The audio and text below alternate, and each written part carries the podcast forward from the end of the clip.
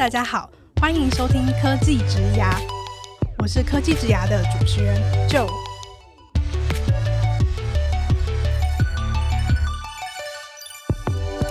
科技职涯是由 Cake Resume 制作的广播节目，我们将会邀请在科技、数位等不同领域的工作者来分享他们的职牙故事和个人观点。一起来听听这些精彩的分享吧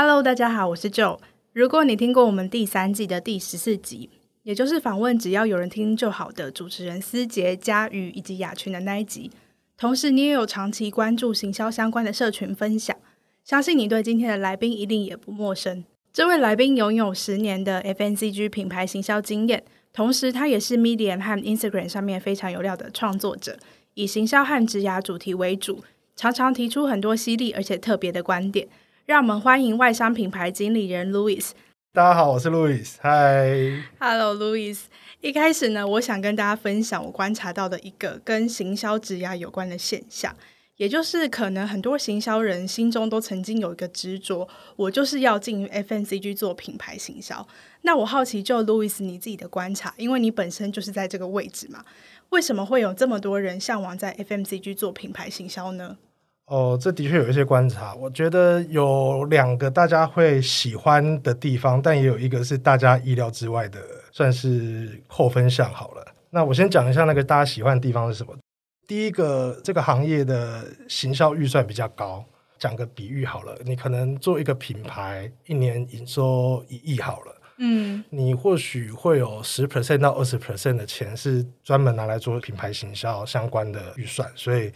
以一来讲，就是一千万或者是两千万嘛，那它其实算是比较多的一个金额。那以各种行业来讲的话，其实消费品行销预算算是比较高的一个行业。那大家可能会觉得预算多的话，能做的事情就比较多，可以拍广告，可以签代言人，做一些比较浮夸或者是大家觉得 比较花大把银子才能做的事情。这个就是大家有些会觉得好像做过一些这种事情，比较像是一个里程碑吧。所以有些人会觉得这个是他会特别喜欢的一个地方，这是他的第一个关于可能大家会喜欢的点。第二个点的话，我觉得是决策权或者是地位好了，因为行销拿到的预算可能在这个行业是比较高的情况之下的话，他能够参与的决策的高度可能会比较高，或者是品牌部门对于品牌未来的走向，或者是公司的一些策略，他可能发言权或者是。他的意见的决定性也会比较高一点点，这算是少数的一个行业品牌比较有发言权的一种行业，所以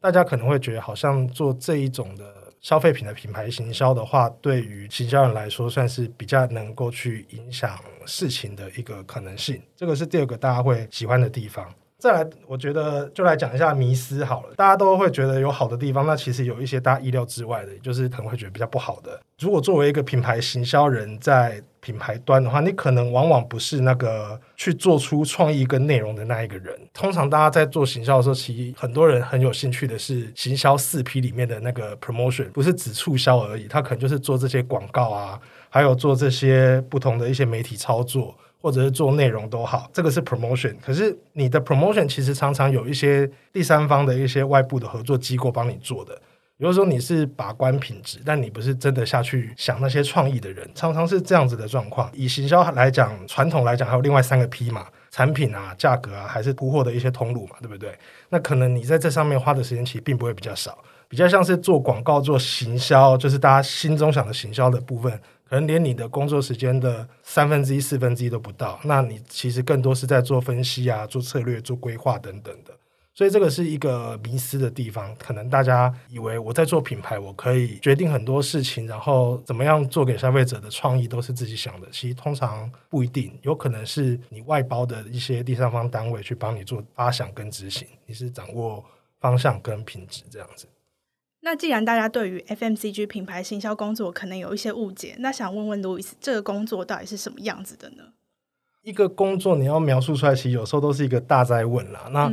我会比较建议大家在了解一个工作的时候，可能先了解一下它的产业，就是这个行业到底是怎样的一个结构，你会比较容易知道你的这个部门的工作是怎样的一个角色。那以消费品的行业来讲，还是其他行业的话，我们都会先去了解一下它的上下游啊，或者是一些竞争环境，或者是其他的一些竞争对手啊等等的。那像我们这种消费品，通常来说的话，我们负责销售的就是像是屈臣氏啊、康士美啊、家乐福啊这一类的通路嘛，对不对？那这是我们的下游嘛。那我们产品有可能是跟国外自己的那个母公司进口，也有可能是找一些当地的一些供应商去生产，也有可能是自己家有工厂自己做，其实都有可能。如果要更深入来讲一下这个 FMCG 这个行业的话呢，我觉得可以这样子去说明一下哈。通常这个消费品的产品，如果我们要举例，像是哪些产品呢？譬如说是在 Seven Eleven 买得到的东西，像是零食或者是一些酒。或者是一些像是日常用品，像是洗发精啊，或者是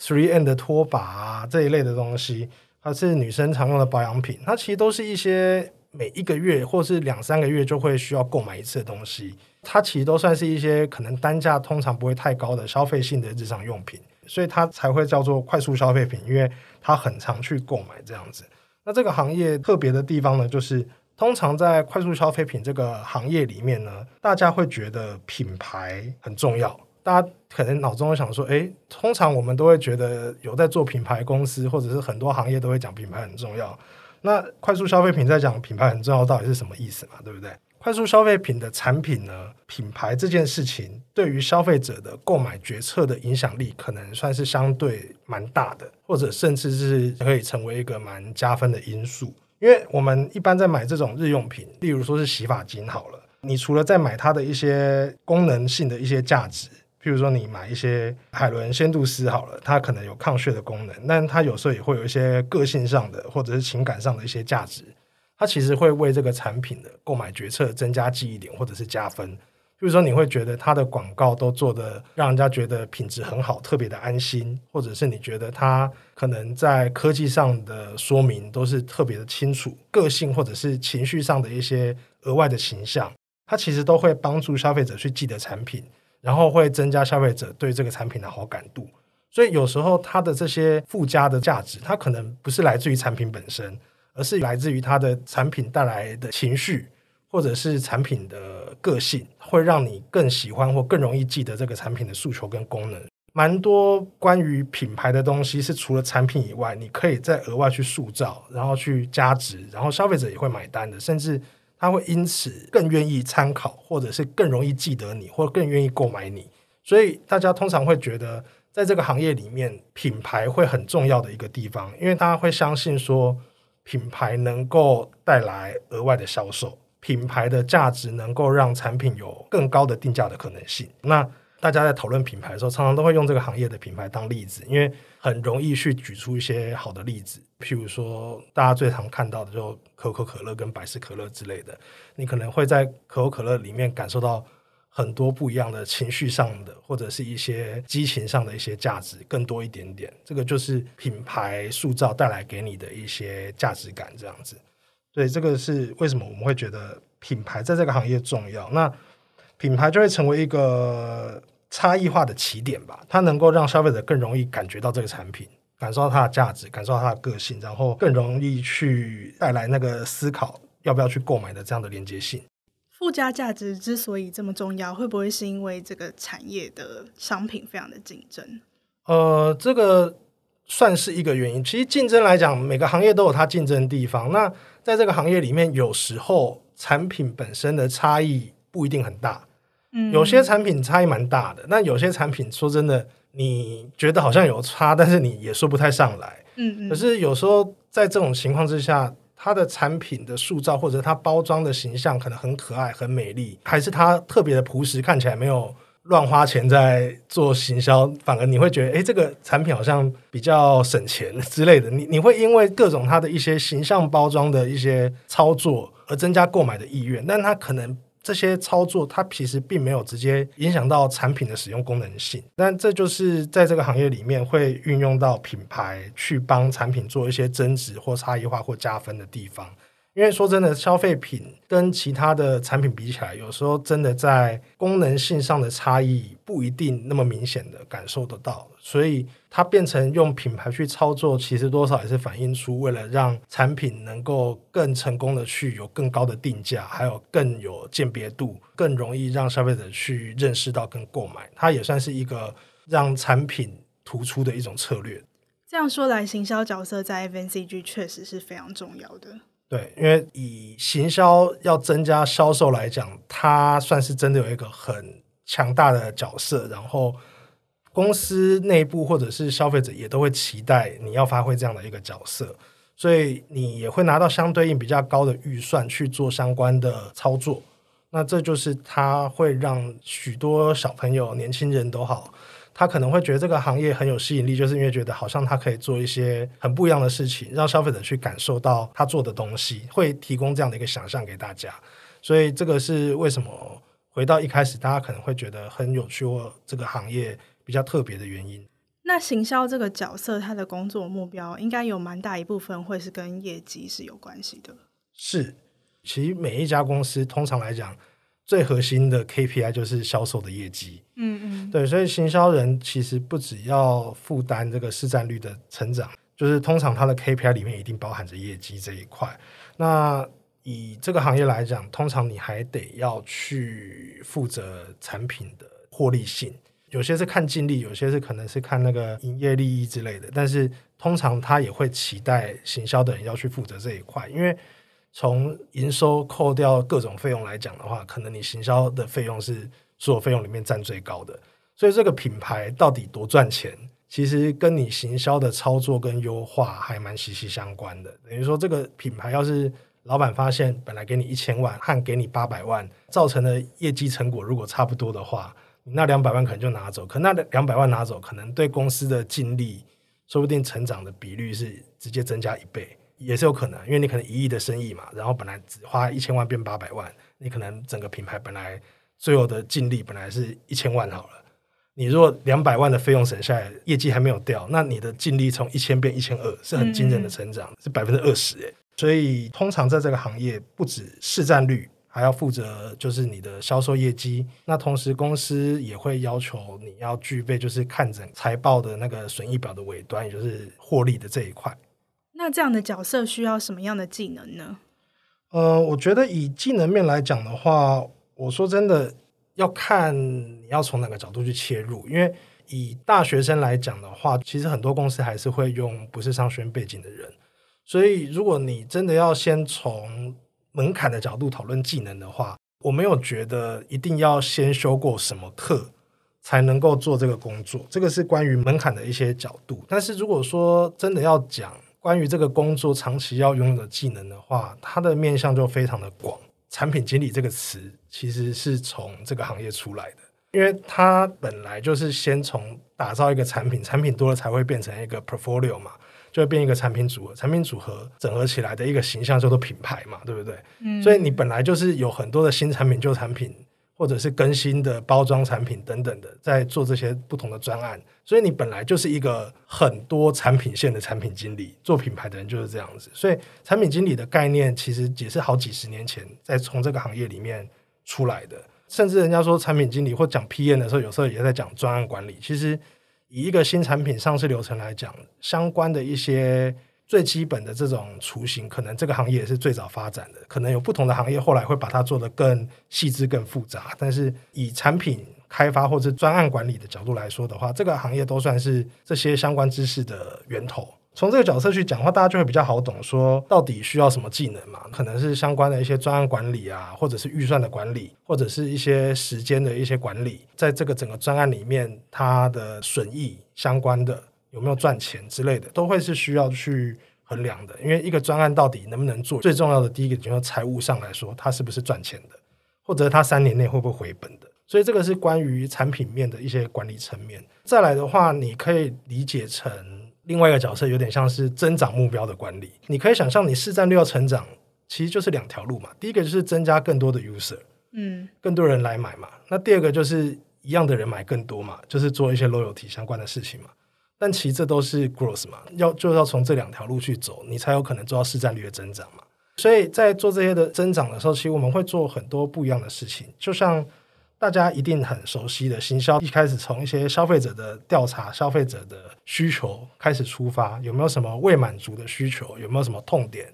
或者是有怎样的一些讯息结合痛点之后，消费者会更容易想要买你的产品。你会做很多的调查分析，然后去定义出你的产品之后，让这个产品再去做适当的沟通的一些素材的创造，然后让消费者觉得很喜欢，看到媒体的宣传或者口耳相传的宣传，然后去购买嘛。所以在这个增长的过程当中，你会发现你要做很多的一些调查分析。还要做一些策略规划，那策略规划可能就是从消费者的选择到整个市场性的选定，就大家知道的传统的 STP 这些东西，其实都是为了要去做到策略性的增长的一个部分，这样子。所以这个是第二个角色，刚才讲到比较像 PM 的角色。那第二个就是关于增长的这个角色。最后一个角色，我觉得我想要提到的算是关于大家讲的行销。就是你也算是一个行销人的一个角色，因为通常来说的话呢，你在做消费品里，可能都还是握有一定比例的预算。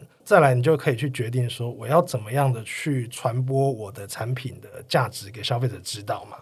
到底是要打脸书广告，还是你要做一些网红的合作，还是你要找一些 YouTuber，或者是你要做一些网络的关键字的操作啊？还是你真的要？拍广告等等的，其实你有很多种不同的可能性跟工具可以去利用，这样子，所以它也是一个大家很熟知或最能想象的，就是一个行销人。但在做一个行销人之前，你先需要做好整个产品的流程的管理。和它的上市的管理，或者是另外一个角度，就是你在做这些投资预算之前，你要先让大家知道，你这些投资要怎么样的帮公司达到策略性增长的目的。所以你也是一个 growth 的一个成长骇客的这样的一个角色吧。所以你可以理解成这三个角色的一个加总，就是一个品牌行销人他在做的工作的范畴，大概就是这一些。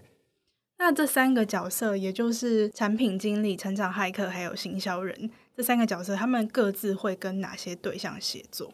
其实每一个角色里面，好像相关部门都会合作到。因为这个行业来讲的话，其实它有的部门跟大部分的公司可能都差不多，因为它是一个很传统的行业，嗯，就是几百年来、几千年来，其实就是卖东西嘛。你可以想象，如果酱油也算是一种 FNCG 的话，酱油也是几千年来都有在卖的东西。对，所以就是一个企业最传统应该要有的一些功能，还有一些合作的架构是怎么样？其实大概就是怎么样。你会有像是财务的，那财务的人可能就是帮忙去确定公司的这些任何的投资，它可能是比较好的一些选择。那或者是你的新品上市案。它真的是几年内可以回本，或者是第一年就可以赚钱的。那还有就是关于一些公司确保会计原则上不要违规的一些事情嘛。嗯，那再来会有产品供应部门。那产品供应部门也要看公司怎么卖产品的，因为有些公司是国外的工厂自己家的工厂进进来的，那有些是找第三方合作，也就是别人帮你做产品，你卖东西，可能产品的那些配方啊，或者是技术是你的。可是是别人做的，这也是一种可能性嘛。那有可能这个工厂是用来你自己的工厂是自己生产的，也有可能是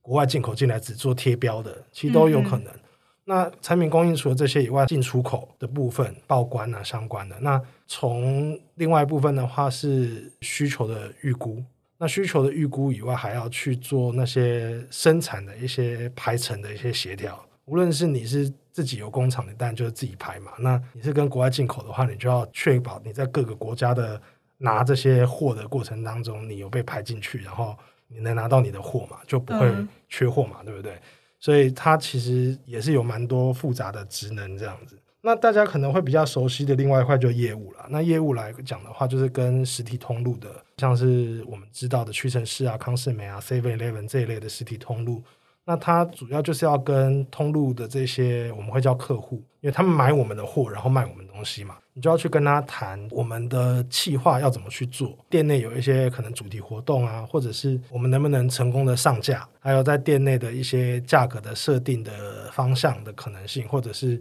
我们可能可以讨论怎么样一起做促销啊之类的。其实店内有很多的操作。那另外一块是大家可能觉得也会比较复杂的，就是。一些收账的部分，就是这个钱怎么付，几天的付款交期啊，然后怎么样的一些回馈，或者是一些进货的一些毛利啊，或者是进货达到门槛的一些奖励啊之类的各种的毛利的一些讨论，这样这是业务负责的。那这个行业还有一个通路行销部门啊，那通路行销部门的话，它主要就是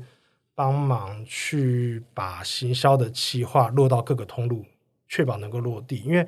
每一家通路业态就不太一样，量贩店是一种业态嘛，药妆店也是一种业态嘛。但每一个业态里面，每个客户，譬如说药妆店有屈臣氏、康是美、保雅这一类的，它的客户的需求可能又不太一样。所以业态里面各通路每个业主又有不同的想法，这样子。所以要确保你的行销的想法可以变成通路的企划去落地的话，也会需要通路行销的角色去帮忙，可能线上的一些投资。和店内的合作的投资，去结合店内的一些资源或者是企划，让它更能够落地。所以通路行销也会去做这一块。那通路行销也会帮忙去看每个通路或每个客户的一些可能业绩的被分布到的目标是不是合理的，或者是说它被分配到的一些内部资源是不是符合公司策略的相关的事情。所以会有这些是主要的大的合作的部门。但还是有一些其他资源的部门，那可能像是一些法务啊，或者是帮忙做一些产品安全管理的啊。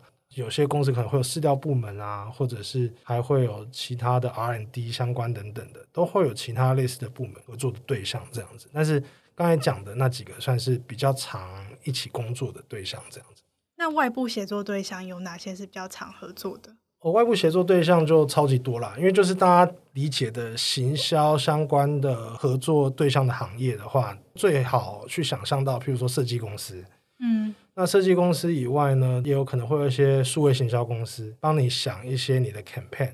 那也有一些可能像是广告公司，那你有时候也会直接跟艺人的经纪公司联络，也是有可能，或者是一些网红行销的公司啊。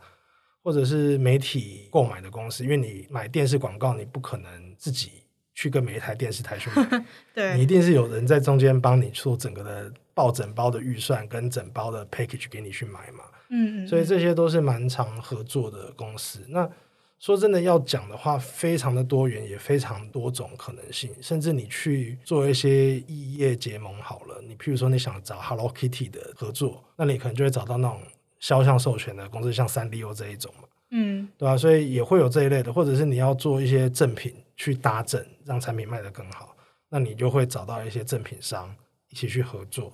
你的产品可能要包装得更好看，你要找一些做包装的公司，然后去看它的材料是不是符合你要的，甚至印刷厂等等的都有可能。所以其实它的那个厂商的管理来讲。非常的多元，也非常的惊人，在整体的数量来讲是很巨大的。它算是一个挑战的地方，但是以另外角度来说，有些人就会觉得啊，反正你是付钱的，你是大爷嘛，所以你要是清楚你要什么，然后你又知道谁可以做出来的话，其实你会觉得有一些乐趣性啊，就是有一定的弹性去安排资源，然后去决定你想要的东西可能可以做到怎样的成果。这个是一个它可能有的乐趣性，但是。它本身在工作上来讲，它有蛮高的复杂性，嗯嗯，对啊，因为像刚才这样讲完，大家可能就会想象说，怪不得你都说你没有时间，或者是你不是在想那些行销创意的人，因为其实你的时间是在安排大家做事，你的任务是让大家知道你要的规范跟你要的标准在哪里，什么东西你觉得是好的东西，让大家帮你做出来，他们分别要做哪些事情，也是你可以去做调整，自己去定义。那路易斯，你在 FMCG 产业这十年的经验当中，你都做过哪些品牌跟产品啊？我在 P&G 的时候做过的牌子是吉列，那吉列其实有男刀跟女刀这样子，就是刮胡刀嘛。那女生的是除毛刀嘛？那个除毛刀的牌子叫什么？Venus，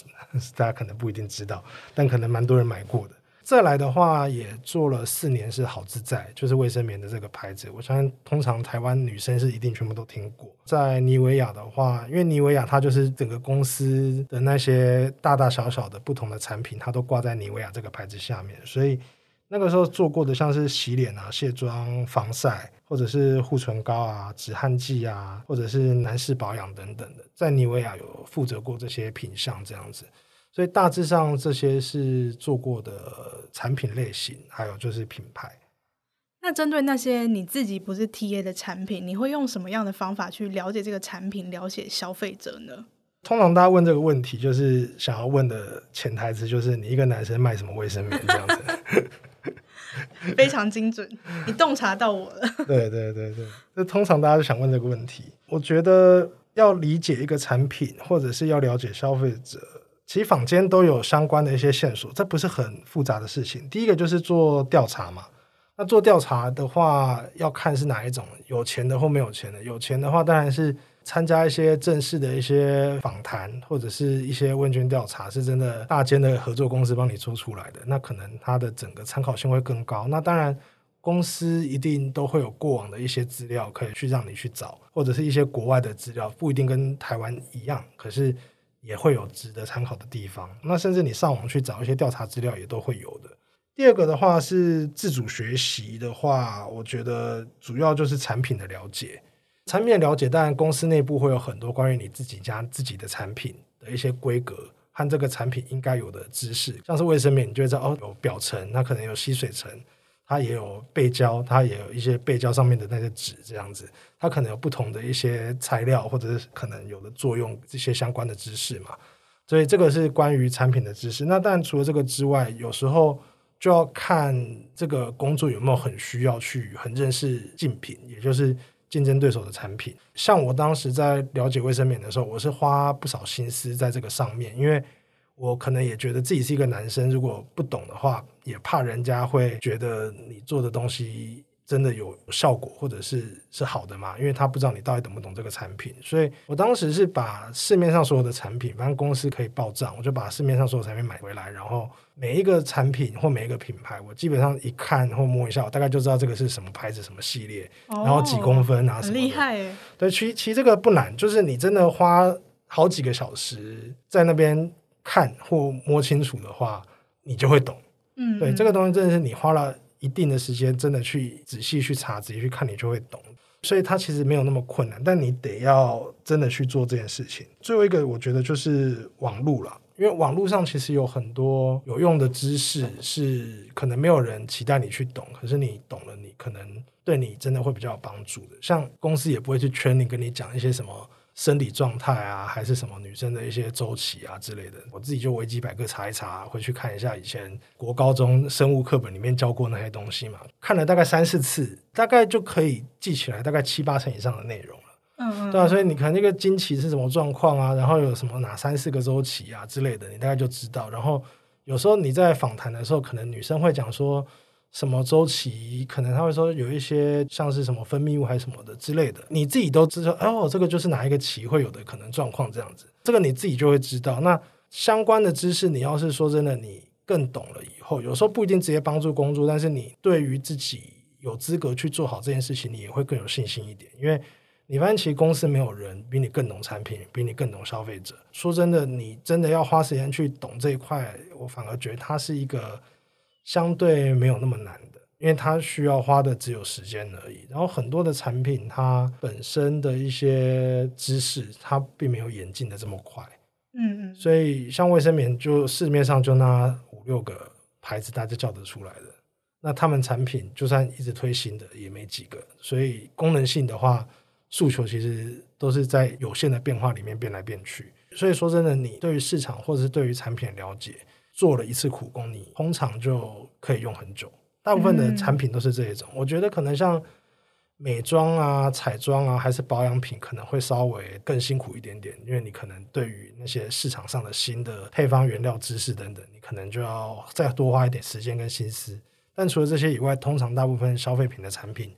它的知识就是你好好的花时间，然后好好的去愿意的去学，你很快就可以很懂、很精通这样子。那在你整个 FMCG 品牌行销职涯当中，你印象最深刻经验是什么？嗯，我觉得可能是大概这个应该已经四五年前了。当时台湾有个好自在卫生棉，有个牌子叫一体卫生棉，嗯，嗯，然后就推这个一体卫生棉的上市，是因为当时做到的结果算是很好的，因为我们当时一开始在全联上市，全联福利中心可能在第一个月或第二个月跳出来的业绩就是。之前最高纪录的大概三倍。哦，哦，对，所以它整个对品牌来讲算是一个爆炸性的一个增长，甚至他们内部都把它当做一个跟厂商合作的一个范例来讨论。当时来讲，这个上市也算是比较大胆一点点，是因为虽然全联福利中心是卖卫生棉最大的一个单一客户，就占市场大概三十 percent 到四十 percent，嗯，蛮多的这样子，所以它是最常消费者去买卫生棉的地方这样子。当时那个产品其实比市面上可能差不多算是最贵的产品还贵个两三倍。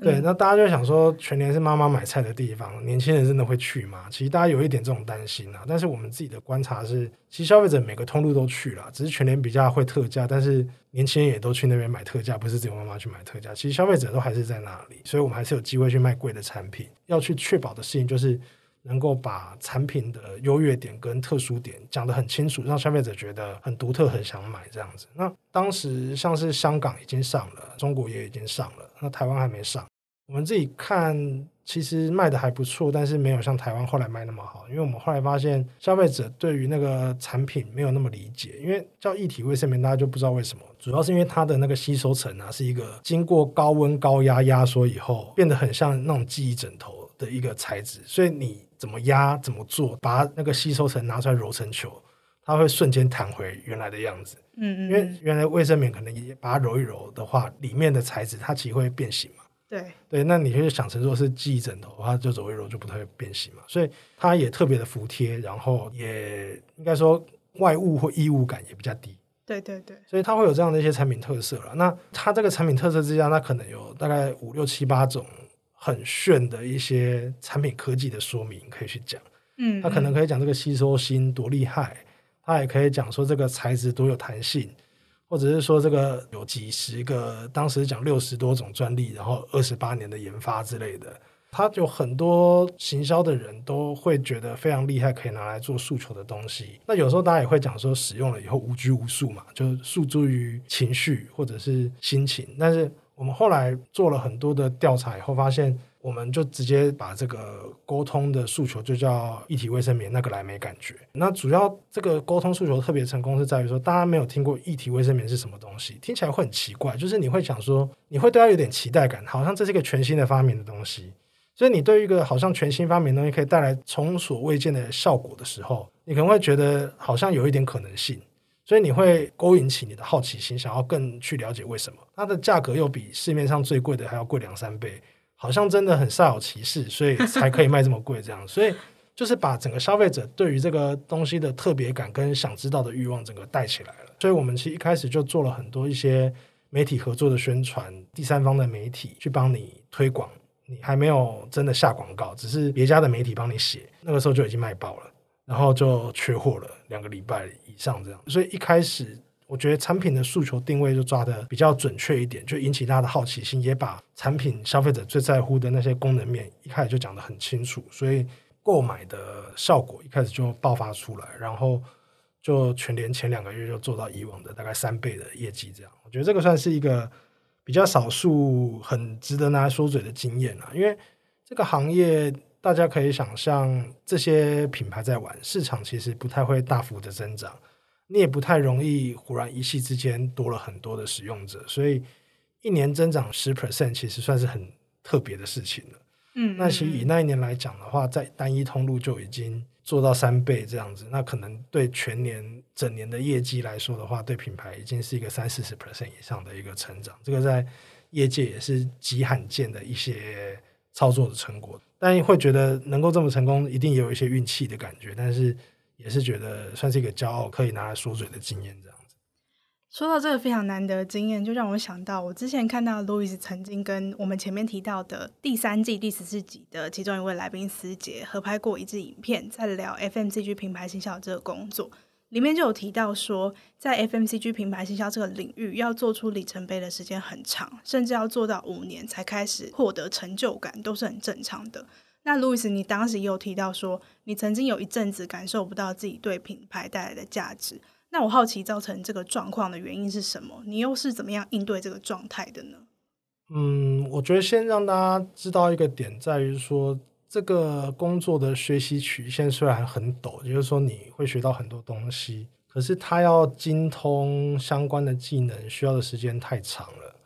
这样讲好了，像刚才讲到有三种角色嘛，一个是 growth 嘛，一个是产品嘛，一个是行销面嘛。你其实每个东西要做出一些经验，然后做到你自己觉得你做的东西，可能老板也不一定需要看太多，或者是他会同意你七八成的方向，叫你改一些东西，其实他都需要花很长的时间。你可以想象，任何一个角色，他可能在别家公司，他可能是一个人做的事情，那他可能要稍微有点出师，可能都两年。对，那你三种都要会。三种都要会，都要做到一定的程度。我觉得五年熟悉这些东西已经算非常快了。你会发现你一直在做苦工，但是你会有一种好像没有办法掌握整个大局，或者是你没有办法去真的把结果做出来的感觉。因为你会觉得相关的知识的熟练跟精通，好像都还没有自己那么有自信的说，哎，自己很多东西都懂了这样子。所以，其实说真的，我觉得算是五年要熟悉相关的东西，甚至是作为一个小主管，你可以去带领整个品牌的方向的设定，它也算是超级超级快了。甚至十年都不一定有办法做到这样的一个事情。所以，以我个人来讲，我就会觉得说，其实有很多的操作或做得好的东西，好像就是老板的一个很不错的方向跟灵感之下，你把它做出来。那这种情况之下，我就觉得好像没有自己可以。独当一面的感觉，你就没有办法，好像觉得自己真的有一定的能力可以去决定，或者是影响一些生意的结果，就没有感觉到自己有这方面的能力。那我自己觉得也是做了超过五年了以后，才慢慢的觉得，好像对于整盘的一些知识或能力的掌控度有到一个程度。那甚至遇到生意的一些状况，不能说一定有把握，一定可以解决，可是可能可以提出好几套可能的方向跟方法。大家会觉得值得去尝试，是一个好的突破的一些想法。你会觉得你对这个工作的掌握度已经开始提高，而真的要到这样的阶段，我觉得可能也超过五年了。它算是一个养成人才比较困难的一个行业，需要一定的时间的累积和学习，才会比较像是稍微出师了这样子。那除了工作本身需要的技能就非常多以外，外在环境的变化应该也是有蛮大的影响嘛，像你之前就曾经分享过，随着科技的进步啊，通路的洗牌，还有消费者行为的改变等等，一个品牌行销人要掌握的技能越来越多，所以这个职涯道路也就变得越来越难。那像路易斯你自己过去可能经历过电视啊、杂志等广告媒体为主流的时代，到现在变成以数位行销为主嘛，那你在这些外在环境变迁的这个过程当中，你怎么样调整自己的步调，然后去掌握这些技能？我觉得，当然，第一个是你一定要知道不学会完蛋，然后你要想学。我觉得这这个这是最重要的。那通常大家都一定知道不学会完蛋，但大家也要想学啦。那这是最基本的。可是我觉得他也没有真的到这么困难了，因为他对于整个工作的影响性来讲，好了，就是他可能是你工作的五分之一、四分之一的部分，他一直有在进化，但。他可能也不是全部，嗯，因为你可以想象，譬如说，有些人他可能是帮忙其他公司代操 Facebook 的人好了，他的工作的全部就是 Facebook 相关的操作，所以 Facebook 每天都在变之下的话，他的工作的变动的比例或者是程度，说不定是更大的。那我们来讲，当然还是蛮大的，因为这个行业其实本质上。跟以前的操作方式、跟想法或各个角色之间，像通路跟我们之间的关系，其实变化都是蛮大的，或者是新的通路也都崛起，做事的方式可能也跟以前不是一样的。可是它至少不会是一夕之间的改变，所以我觉得它也不是最痛苦的。如果跟其他行业比，但是它绝对不是变化少的那一边，它是偏多的那一边。只是我觉得，如果跟那些电商的一些变来变去步调还是比较新创的，都在找新方向，然后要快速的测试和找方法的一些做法的话，我觉得它的变动性还是相对还算可以预期的。那在这个变迁的过程中，你有遇过什么比较特别的挑战吗？其实说真的，我没有觉得有真的特别困难到你会觉得接不太上去的状况这样子。这个行业其实本质上没有像其他那些像刚才提到电商或是新创类型的工作变化真的到这么大。不过说真的，它的变化的领域真的蛮多元的。就像你刚才提到，我之前写过的一篇文章有讲过，它不只是你要学习的东西有变嘛，那它数位的一些沟通的方式也变了，你要用的素材也变了。消费者对于广告的品质的要求也提高了很多嘛，对不对？这个你觉得不清楚的话，你就回家找，你可以找到一个产品十年前的包装，你可能会觉得你去网络上下载一个图都可以做得比较好看，但十年前它也是很高级的设计师做出来的东西，嗯，所以这个是完全可以去想象到，其实很多东西都变化了很多了，但是我觉得它最终来讲也没有真的。像刚才讲的那些行业变化到那么大了，所以我觉得还是可以有办法去接受跟克服，还在可处理的范围内。虽然不是很容易，但是在可以处理的范围内。那如果回到职涯本身的可能职称这样子的成长，像 Louis，你一路从专员到 Senior Brand Manager 到 Marketing Manager，那如果我们的听众也想要跟你规划这样子的职涯成长方向的话，你会怎么建议他们去争取每一次的升迁？你觉得有哪些关键的能力或是成果是在这个升迁的需求下需要去掌握或是产出的呢？嗯，我觉得升迁或表现相关都好，最核心的还是在于成绩跟能力真的有所提升。我觉得讨论很多技巧之前，都要先很清楚这两个才是真正的基本盘。你有能力或你有成绩，或者两者都有，它才是让人家觉得要不要给你更好的头衔，或者是更好的薪水，或者是你出去外面能不能找到更好的薪水跟头衔。我觉得这个才是一个基础条件，也算是必要条件，也是基础条件。这些以上呢，才会再讨论到更多的一些方法或技巧。当然，在企业内部的话，要去做到事情就是掌握一些亮点。掌握亮点就可能像是说。你觉得这个专案它虽然对生意影响没有那么大，可它可能有一些突破性或是一些特殊性，是以前没有做过事情。那你把它做出成果，你可以就把它当做一个范例，跟大家讲说，这是某一种新的一些做法。那它的做法是很不同于以往，它可能用在别的地方的话，会有更好的生意的结果。有时候大家也会蛮买单这些表现的，它不一定是直接带来你生意上的结果。但它可能会让大家看到新的可能性。那有时候是直接做出一些很亮丽的一些成果，或者是有时候看到一些比较有机会被看见，或者是比较核心的专案去争取去参与，这也是一种可能性。那当然，把一个没有人看好的东西，然后没人在管的，把它做出意外的很厉害的结果，这也是一种被人家看到的方式。可我觉得在企业里面做事的话，多少还是要掌握住你要做哪些东西。做得好还可以被人家认可是蛮重要的。做得好是一件事情，但做得好又被认可，要把它想成是另外一件事情。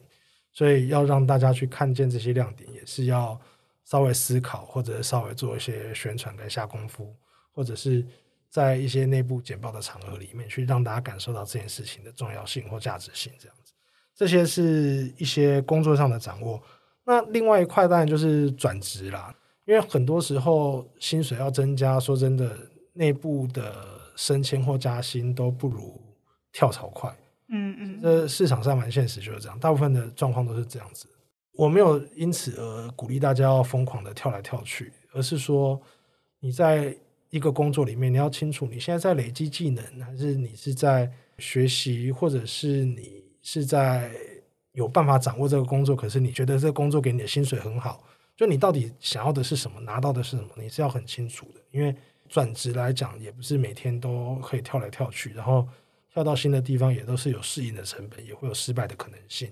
啊，所以就整体来讲，就是能力跟表现是核心，也是最基本的。然后让人家看到自己做得好的地方，那再来就是利用转职。我觉得这个在职涯的一些规划或者是成长上面来说，都是一些蛮关键要做到的事情。把这些东西做好的话，机会就会比较多。